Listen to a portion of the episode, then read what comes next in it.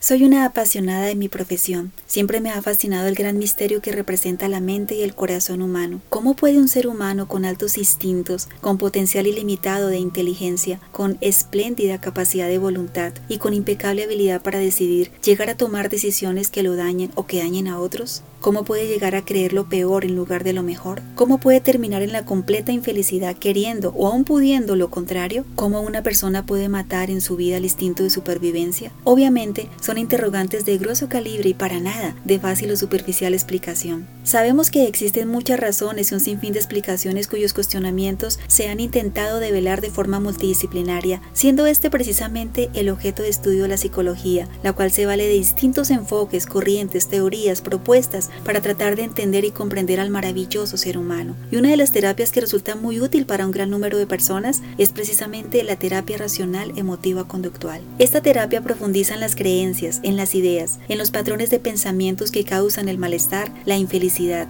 las crisis, las situaciones problemáticas y los conflictos en la persona. A estas ideas, creencias y pensamientos se les llama con el término irracionales, y no siempre porque sean estrictamente irracionales, sino porque la persona interpreta esa idea, esa creencia o ese pensamiento de tal manera que la hace sentirse juzgada, culpable, invalidada, desaprobada o concretamente infeliz. Te doy unos ejemplos. Algunas personas piensan que tienen que ser amadas y aprobadas por la mayoría de las personas, pero al ser rechazadas o no amadas se sienten desgraciadas e infelices hasta la muerte. Algunas personas creen que deben ser muy competentes, capaces, suficientes para ser valorados por otros y cuando creen que no lo son o cuando se equivocan, su autoestima y autoeficacia quedan por el suelo. Algunas personas viven una dramática catástrofe y se deprimen cuando las cosas no salen como las han imaginado porque creen que solo hay una perfecta y única solución que tiene que darse. ¿Te suena familiar? Esas son algunas ideas, creencias o pensamientos irracionales. Te doy más ejemplos. Hay personas que se sienten tan incapaces de controlar sus penas y perturbaciones que viven culpando a otros, ignorando su capacidad para gestionar emociones y sintiéndose completamente impotentes. Hay algunas personas que imaginan videos terribles y peligrosos en su mente y consecuentemente creen que esos videos se harán realidad generando trastornos de ansiedad, de pánico, terrores nocturnos, angustia constante y ocasionando un estrés exacerbado día a día. Estas también representan ideas, creencias o pensamientos irracionales. Pero quizás conozcas también personas que procrastinan proyectos importantes porque creen que es imposible afrontar la responsabilidad y las eventuales dificultades al emprenderlos. A diario encontramos también hombres y mujeres que desarrollan codependencia emocional y apego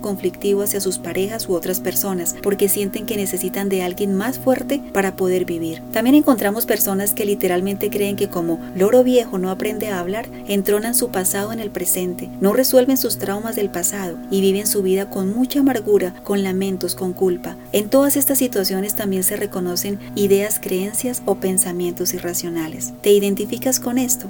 La terapia racional emotiva conductual expone que la realidad no es lo que se supone controla nuestras emociones, sino que es la manera como interpretamos esa realidad la que realmente influye en nuestros sentimientos y pensamientos y por ende en nuestra conducta. Y de esta forma es que algunas personas, por sus prejuicios y pensamientos equivocados, terminan creando sus propios trastornos emocionales y conductuales. Es por esto que es muy importante empezar a reconocer e identificar qué es lo que estás pensando y en qué crees ya que si los mecanismos y esquemas de pensamientos y creencias no son funcionales, te provocarán irremediablemente malestar emocional y conductual, afectando todas tus áreas y los roles desempeñados. Este trabajo de identificar lo que piensas y lo que crees es el punto de partida para poder trabajar en una nueva perspectiva de tu vida y sobre todo de tus situaciones problemáticas o conflictivas. Realizando un análisis meticuloso de las creencias y una reestructuración cognitiva, puedes cambiar la disfuncionalidad y negatividad en nuevas creencias y pensamientos positivos, pensamientos funcionales y útiles que van a darle sentido y propósito a tu vida, redireccionando tus conductas y comportamientos de forma productiva y mayormente adaptativa.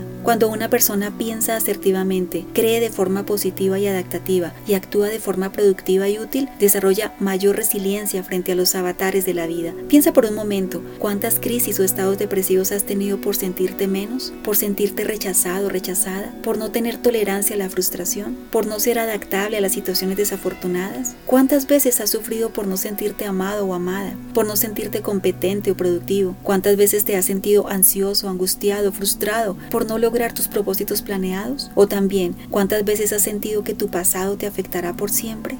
Hoy es un día de esperanza. Te recuerdo que eres un ser humano excepcional, con semillas de grandeza en tu interior, con altísima inteligencia para tomar decisiones, con un futuro glorioso. Tienes la capacidad de vencer pensamientos rumiativos de muerte, de depresión, de enfermedad, de fracaso, de soledad. Puedes modificar tu lenguaje interno para tener pensamientos automáticos funcionales. Puedes erradicar pensamientos repetitivos de penumbras y oscuridad. Tienes la capacidad de extinguir pensamientos y conductas obsesivas y de depresión. Para saber amarte, muchas veces será necesario reinterpretar tu realidad pasada o presente y así, de forma gradual y progresiva, cambiar tus emociones y conductas. Para saber amarte, necesitarás implementar mecanismos que te ayuden a superar las interferencias en contra de tus metas y estos mecanismos nacerán en tu mente y en tu corazón. Para saber amarte, será necesario canalizar adecuadamente tus pensamientos de ira, de agresión, de frustración y de negatividad. De lo contrario, la depresión, la procrastinación, el sinsentido y la infelicidad